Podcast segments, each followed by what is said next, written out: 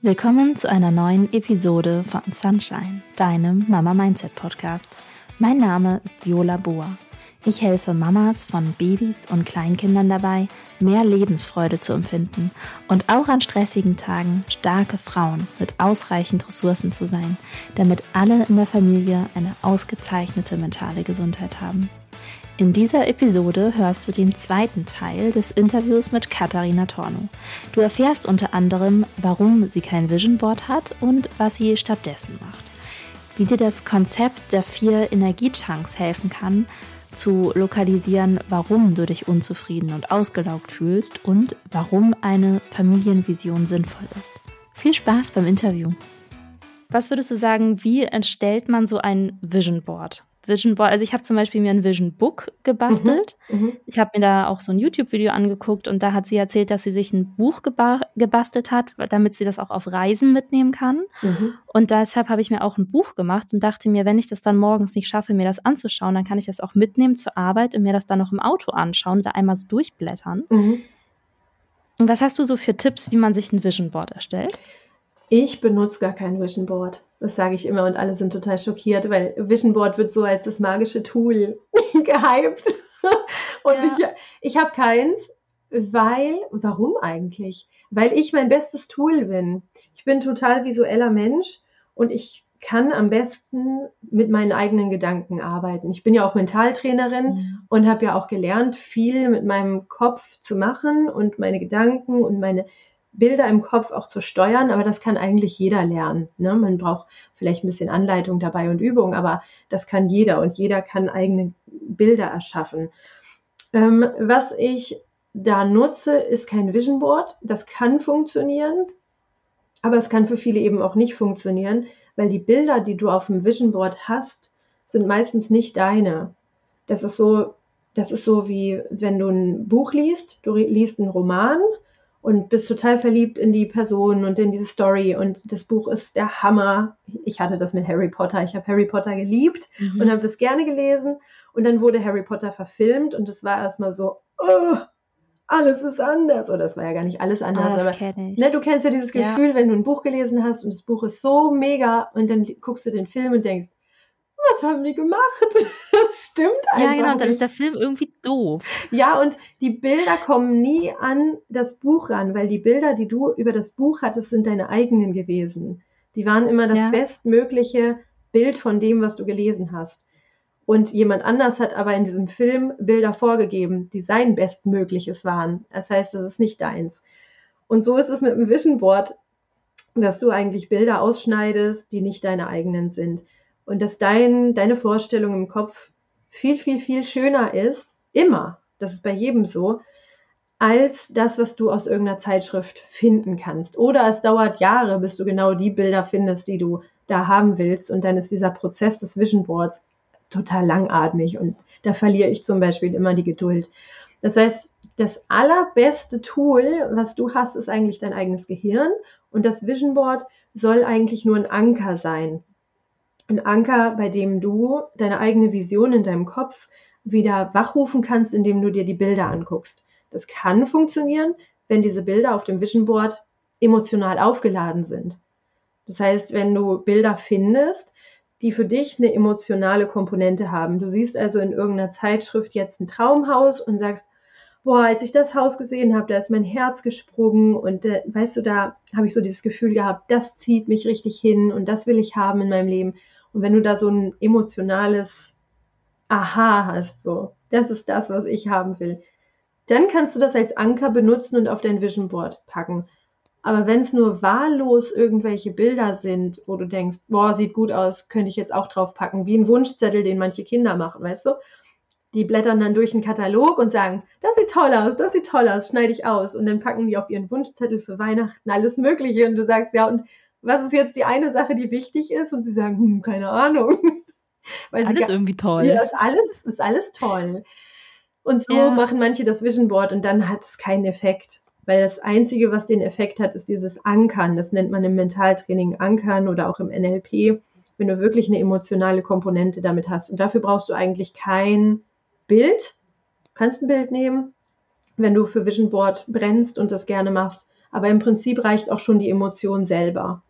Und die Emotion, mhm. die du mhm. hast, wenn du dieses Bild in deinem Kopf erschaffst. Und ich benutze kein Vision Board, weil ich ein Fan bin von Journaling. Ich schreibe jeden Morgen meine Vision auf und schreibe auch meine nächsten Ziele auf oder mein nächstes Ziel. Schreibe das immer runter. Ich habe mal gehört, ähm, es gibt einen großen Unterschied, weil ich ja total für das Thema Geld brenne. Es gibt einen großen Unterschied zwischen Millionären und Milliardären. Millionäre schreiben ihre Ziele einmal am Tag auf und Milliardäre dreimal am Tag. Und seitdem schreibe ich meine Ziele jeden Tag auf, weil Geld natürlich ein Kanal ist, ne, den eigenen Erfolg zu messen. Das kann man natürlich auch mit anderen Dingen machen, aber Geld ist einfach sehr dankbar.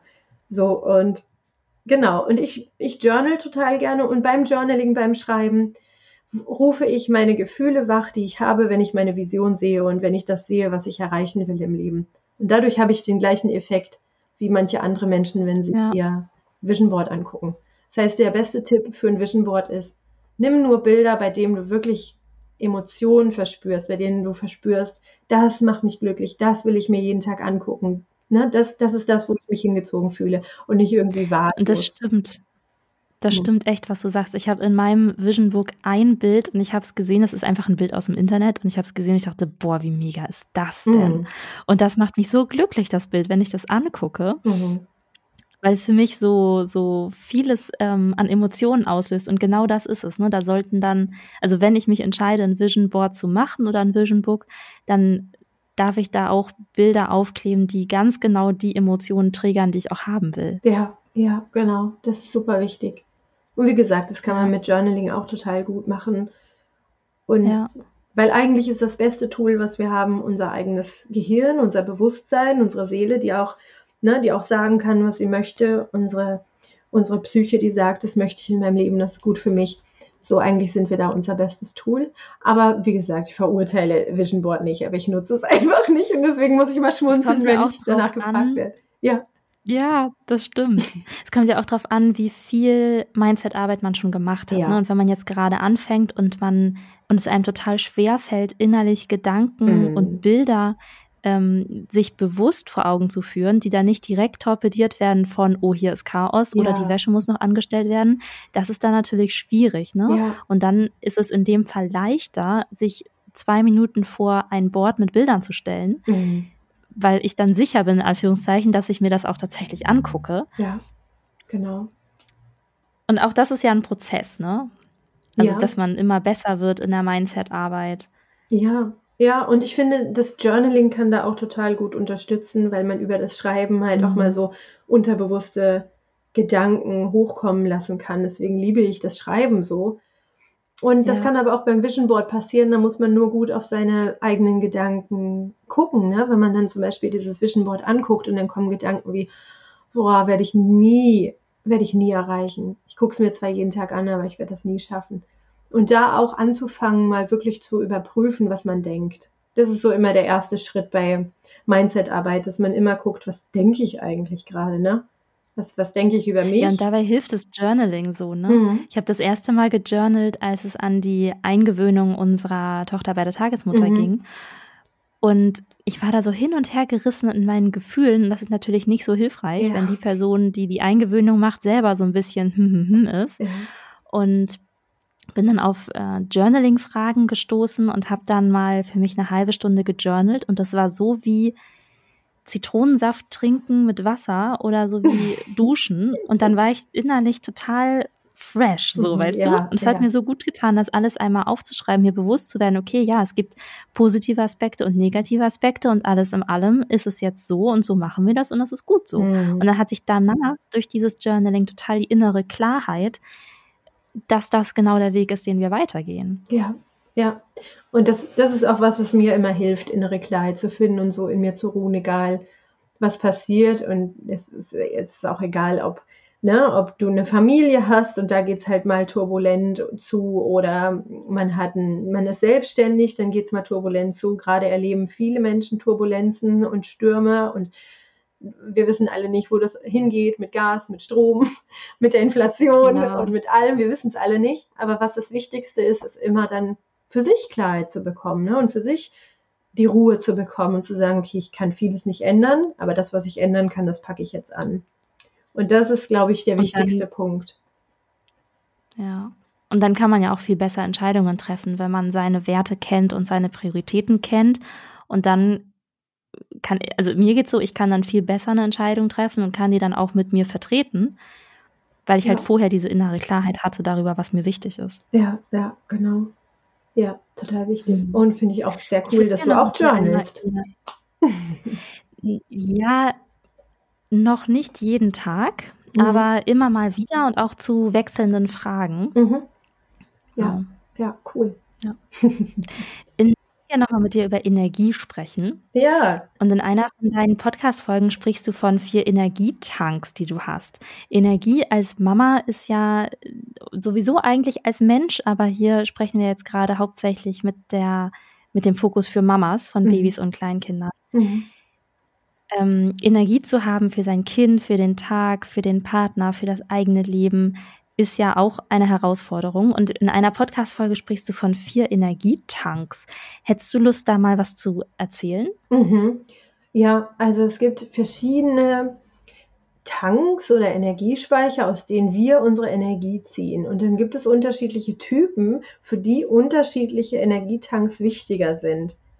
Und es gibt zum Beispiel den spirituellen Tank, ne? also wenn ich merke, ähm, ich fühle mich sehr hingezogen zu dieser Auszeit für mich und für meine Seele und auch vielleicht mit einem höheren Wesen zu kommunizieren. Das kann man tun oder eben nicht. Oder man kommuniziert mit der Natur oder man erdet sich einfach, wie auch immer man das auslebt.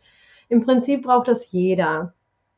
Und man muss es nicht mhm. immer so nennen, dass man sagt, ich glaube an Gott oder ich glaube an irgendwas.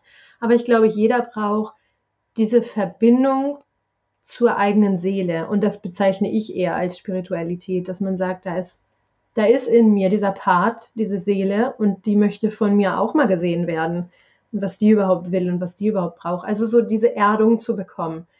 Und dafür kann man die unterschiedlichsten Dinge machen. Also dafür kann man auch Vision Board nutzen oder Journaling nutzen oder meditieren oder Yoga machen oder einfach spazieren gehen im Wald.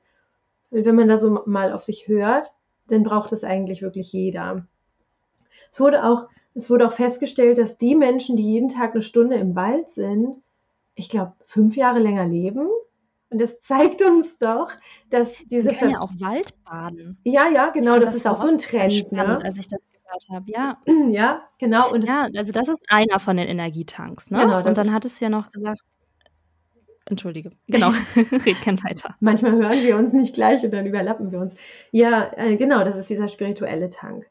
Und dann gibt es natürlich auch mh, hm, meinen Körper. Mein Körper möchte auch betrachtet werden. Ne? Und der Körper braucht auch Auslastung, äh, Entlastung, Anspannung, Entspannung und das lädt meine, meine Batterietanks dann auch wieder auf, meine, meine Energietanks. Und da nehmen auch viele nicht so richtig Rücksicht drauf, weil sie, weil sie den Körper gar nicht mehr wahrnehmen. Ne? Und das ist, glaube ich, auch so ein, das ist auch, glaube ich, sehr, so, sehr modern, so dieses Symptom. Wir ignorieren, dass wir einen, Körper haben. Wir, wir denken den ganzen Tag und sind in unserem Gehirn unterwegs und ne, da powern wir irgendwie und denken und denken und denken. Aber ich so wichtig, ich darf keine Pause machen. Genau. Und der Körper der wird nicht, der Körper wird auch nicht so richtig wahrgenommen als, als Gesamtheit, ne?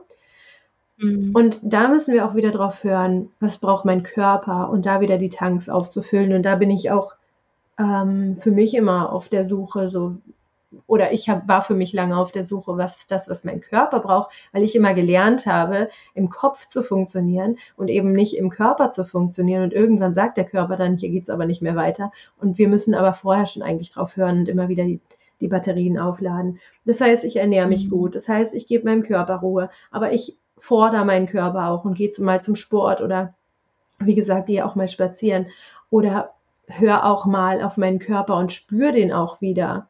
Ne? Also was, wie spürt, wie fühlt sich gerade meine Hand eigentlich an oder wie fühlt sich gerade mein Arm an oder mein Bauch und das kann auch dabei helfen, Klarheit zu finden, weil wir dann wieder mehr auf den Körper hören.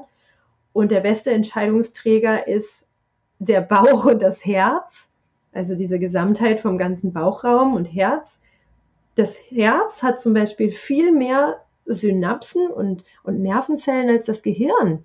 Das weiß kaum einer. Und das mhm. Gehirn ist eigentlich nur dafür da, Daten zu verarbeiten. Wir benutzen das Gehirn ganz oft aber, um Entscheidungen zu treffen. Und wenn wir da wieder eine gute Verbindung mit dem eigenen Körper, mit dem Bauch, mit dem Herz herstellen können, dann können wir auch viel besser Entscheidungen treffen. So, das ist dann so der andere Tank. Und dann gibt es natürlich den, den mentalen Energietank, ne? Was kommt in unseren Kopf rein? Was denken wir eigentlich? Und wo powern wir auch unser Gehirn aus und wo eben nicht? Und wo brauchst du mal wieder Ruhe? So, da auch Anspannung und Entspannung zu schaffen. Und ich habe jetzt nicht mehr so diese, diese Folge präsent. Ich weiß jetzt gar nicht mehr, was ich genannt habe als vierten Tank. Weißt du es noch? Doch, das waren sie schon, emotional. Ah, emotional. Siehst du, habe ich, genau. Emotional, ja. Wobei fühle ich mich gut. Und das hat natürlich auch was mit der eigenen Vision zu tun und lebe ich jetzt schon so, wie ich in der Vision leben will. Ne? Wie fühle ich mich? Wie ja. will ich mich fühlen? Wenn ich den ganzen Tag gefrustet rumrenne, dann kann ich abends auch total müde sein, ohne dass ich irgendwas gemacht habe. Und das ist spannend, weil ich habe ja auch in der Psychiatriearbeit total viel mit depressiven Menschen gearbeitet und die powern sich so aus mit ihren Horrorszenarien, mit ihren Katastrophenbildern, mit, weißt du, mit diesem Ich bin nichts wert. Und das ist so anstrengend mental und emotional, in dieser Traurigkeit und in dieser Verzweiflung zu sein. Die bewegen sich den ganzen Tag nicht, also körperlich null ausgelastet und, und auch so mit der Seele nicht verbunden. Aber die, die powern sich aus und die Tanks sind leer, weil sie emotional und mental so, so an dem Limit sind. Und da immer darauf zu achten, wo sind meine Tanks nicht gefüllt. Und als ich so gemerkt habe, ich muss an mir arbeiten, da war das so, dass ich emotional immer so auf der Kippe stand, weil ich emotional ganz oft total gefordert war von diesen Wuteskapaden meiner Kinder. Wenn man zwei hat, die gerade wütend sind, dann ist das total anstrengend und laut. Und weißt du, die, die Wut. Ja, auf jeden Fall. Wir sind auch gerade in der Autonomiephase. Ja, das kann echt mega anstrengend das sein. Darf eng begleitet werden manchmal. Ja, und dann, und dann war ich abends total fertig, habe aber körperlich meinen Tank überhaupt nicht leer bekommen. Also mein Körper war irgendwie ja. unruhig, trotzdem gleich, gleichzeitig müde. Mental war ich nicht gefordert, weil ich den ganzen Tag Kinderlieder gesungen habe und Bilderbücher gelesen habe und habe gemerkt, so diese beiden Tanks, mein Körper und mein mentaler Tank, die sind nicht ausgeschöpft. Ich bin selber unzufrieden. Das schwappt wieder rüber auf meine emotionale Verfassung, auf meine seelische Verfassung. Die sind beide leer, die anderen sind übervoll und schwappen über, also muss ich da eine gute Balance herkriegen. Und dann habe ich gemerkt, ich muss wieder was für meinen Kopf machen, ich muss wieder auch mental arbeiten, ich muss wieder auch eine Verbindung mit meiner Seele hinbekommen, mit meinem Körper muss auch wieder Sport machen. Und da merkt man so das erste Mal die eigenen Bedürfnisse wieder. Und das finde ich ein ganz gutes Bild, da mal zu gucken, auf welcher Ebene habe ich gerade eigentlich einen Mangel, auf welcher Ebene, in welchem Tank darf ich wieder mal was reintun, in welchem Tank darf wieder Energie fließen. Ja, ich finde auch das, was man dann als Mama in der Situation erstmal wahrnimmt, mein Gefühl ist, dass das so eine, entweder eine innere Zerrissenheit ist oder so eine diffuse Unzufriedenheit. Mhm. Und durch dieses Bild mit den vier Energietanks ist das eine, ein Plan, sich einfach mal alle vier anzuschauen und zu gucken, okay, physisch, ja gut, nachts schlafe ich genug, mhm. aber irgendwie fühle ich mich trotzdem, als hätte ich keine Energie. Woran liegt denn das? Mhm. Und sich dann die anderen Energietanks mal anzuschauen und dann zu gucken, welcher Tank ist denn hier leer und welchen darf ich noch mehr füttern, mhm. um dann mehr Energie zu spüren am Tag. Ja, ja, das ist so ein erstes Herangehen, ne? auch zu gucken, esse ich denn genug oder ne, habe ich genug Nährstoffe? Das kann man dann alles in den Körper, im Körper platzieren ja. und wie ist es denn mental? Und dann sagen viele Frauen schon, boah, klar muss ich total viel organisieren und tun und machen und planen mit meinen Kindern, aber jetzt so wie im Job oder so, ne? Bin ich lange nicht mehr gefordert. Bücher lesen kann ich auch nicht, weil dafür habe ich keine Zeit und schlafe abends beim Lesen ein. Und, und ja. die fallen dann auch mental in so ein Loch. Ja, und da mal zu gucken, welche Ebene braucht denn gerade meine Aufmerksamkeit. Mhm. Oh, das ist echt spannend, was du sagst. Ich möchte, dass das Interview nicht zu lang wird, deshalb machen wir jetzt gerne auch schon mal langsam Schluss. Mhm. Aber ich könnte noch viel, viel länger mit dir sprechen und habe sehr viel spannende Sachen mitgenommen. Mhm. Ganz zum Schluss möchte ich gerne noch eine persönliche Frage stellen. Und zwar, gibt es ja Höhen und Tiefen und als Mama erlebt man die oft kurz hintereinander. Mhm. Alles in allem, wie viel Leichtigkeit und Freude verspürst du aktuell in deinem Leben als Mama und welche Top-Elemente tragen dazu bei? Mhm.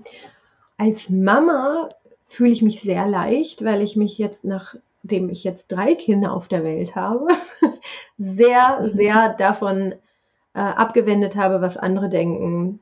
Und im Vergleich zu der Zeit, wo mein großer Sohn auf die Welt gekommen ist und wo ich noch viel drüber nachgedacht habe, was ist wichtig, was muss man als Mama machen, was muss ich beachten, als, ne? ich wollte eine gute, top, perfekte Mama sein und habe dann gemerkt, so, das sind alles die Ansprüche der anderen und habe mich dann darauf besonnen, was ist eigentlich wichtig für mich und mein Kind.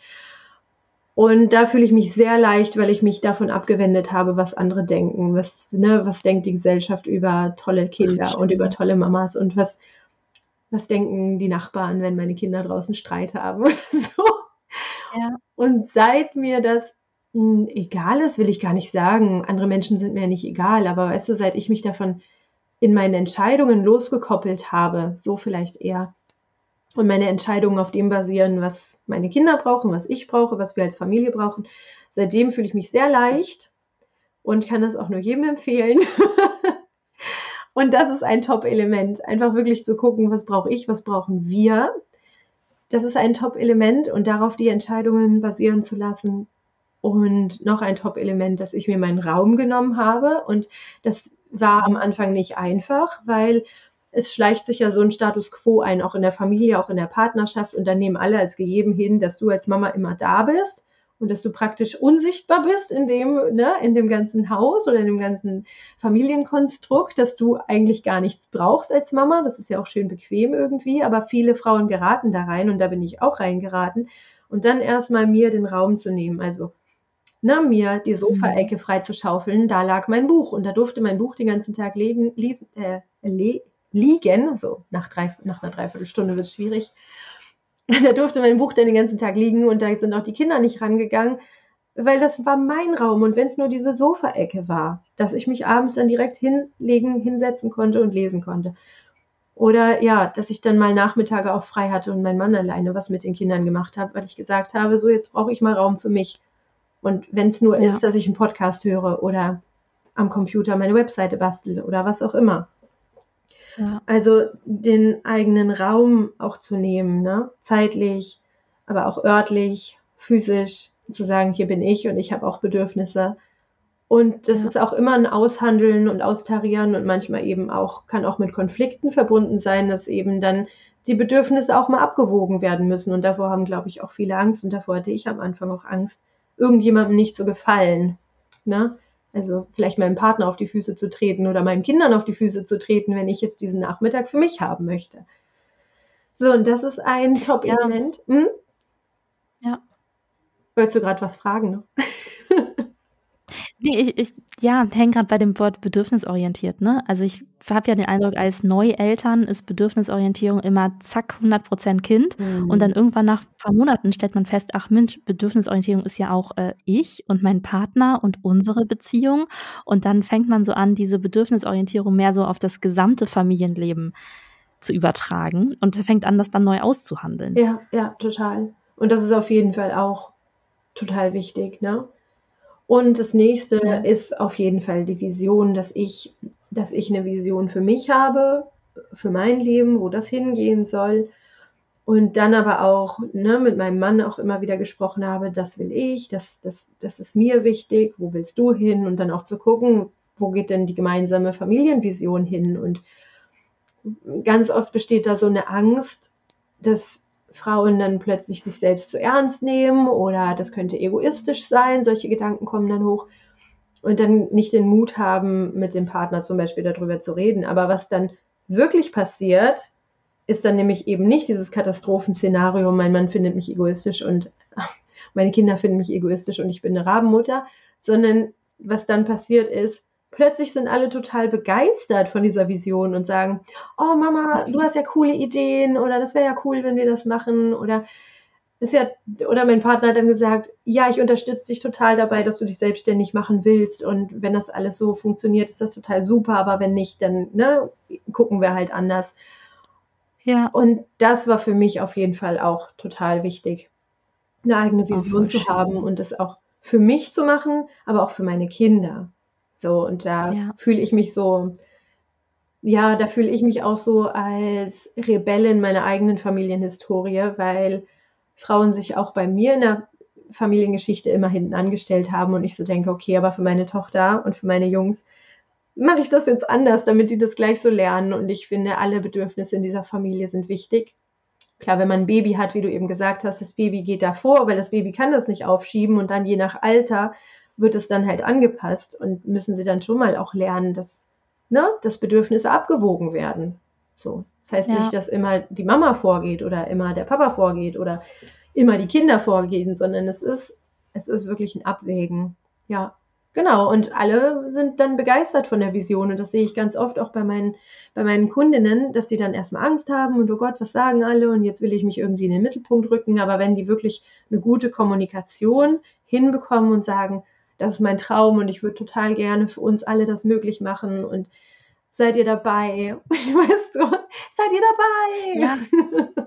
Ja, und ich finde, so eine Familienvision hilft ja auch, die Familie zusammenzuschweißen und das Paar zusammenzuschmeißen, damit man auch durch schwierige Phasen und durch Täler durchschreiten kann und zusammenbleibt, weil man weiß, wir haben eine Vision. Ja, ja, total. Ja. Ach, das ist echt spannend. ja, vielen herzlichen Dank. Hast du noch mehr Tipps oder nee, du hast schon so viele Tipps genannt? Ja, das sind so die drei wichtigsten Grundpfeiler, ne? Ja, super. Mhm. Ja, klasse. Ganz, ganz herzlichen Dank für deine Zeit, liebe Katharina. Vielen Dank, dass wir das Interview heute geführt haben. Und ich bin mir sicher, da konnten meine Hörerinnen ganz viele tolle Impulse aus, äh, rausziehen. Mit dir kann man auch zusammenarbeiten, ne? Willst ja. du noch mal kurz was sagen zu deinem Angebot und dann packen wir auch sehr gerne die Links dazu mit in die Show Notes? Ja, also in meinem Coaching geht es darum, dass wir tatsächlich eine Vision finden ähm, und dann das Business darauf ausrichten. Also wer immer sich selbstständig machen möchte mit dem eigenen Online-Business, da bin ich dann die Ansprechpartnerin für diese ganze mentale Geschichte, das Business von innen nach außen zu strukturieren und dann aber auch die eigenen Selbstsabotage Blockaden, die eigene Selbstsabotage zu überwinden. Und das gibt es im, im Geldthema. Ich liebe das Geldthema und wenn man da Probleme hat, dann sieht man immer ganz oft, es hat so, ein, es hat so eine innere Komponente. Wenn man mit Geld Schwierigkeiten hat, dann gibt es immer eine innere Komponente und dabei helfe ich, das zu überwinden und gleichzeitig aber auch das Business auszurichten, ne, zu gestalten, nach der Vision auszurichten und dann die eigene Selbstsabotage zu sprengen. Das ist so das 1 zu 1 Coaching, was ich anbiete. Und dann habe ich aber auch ein Gruppenprogramm, das heißt Money 5D. Und da geht es wirklich in erster Linie darum, die eigene Beziehung zu Geld zu verbessern und mehr Geld ins eigene Leben zu ziehen, was super wichtig ist für selbstständige Frauen, aber eben auch eigentlich für jeden, weil Geld so eine tolle Sache ist und die ganz oft in Verruf gerät und jeder eigentlich ein Problem hat mit Geld, weil wir lernen, dass Geld was Schlechtes ist. Und damit möchte ich brechen, weil eigentlich was, Geld was Tolles ist und Wünsche erfüllen kann und dabei helfen kann, das eigene Potenzial nach außen zu bringen. Und da geht es um fünf verschiedene Dimensionen, die mit Geld zu tun haben. Da gehen wir über das Spirituelle, da gehen wir auch über die körperliche Arbeit, aber auch über die mentale Arbeit und gehen da wirklich Schicht für Schicht in diese Arbeit, wie, wie fühle ich mich mit Geld und wie gehe ich mit Geld um und wie ziehe ich mehr Geld in mein Leben, wie fühle ich mich wohl auch mit Geld. Und das finde ich super wichtig für jeden. Das ist in der Persönlichkeitsentwicklung äh, unerlässlich, dass man sich mit Geld beschäftigt, weil das ganz oft ja. zeigt, wo wir auch Probleme haben mit unserem eigenen Selbstbewusstsein ne? und mit unserem eigenen Bedürfnis oder mit, mit dem Stillen unserer eigenen Bedürfnisse. Ja. Ja. Ja, super. Das packe ich alles sehr gerne in die Show Notes. Mhm. Und dann danke ich dir für dieses Interview. Sehr, sehr gerne und danke für die Einladung. danke, dass du dir diese Episode bis hierhin angehört hast. Wenn du beim Hören der Episode mindestens ein Aha-Erlebnis hattest, dann freue ich mich über eine 5-Sterne-Bewertung in deiner Podcast-App. Dankeschön. Bis bald. Tschüss, deine Viola.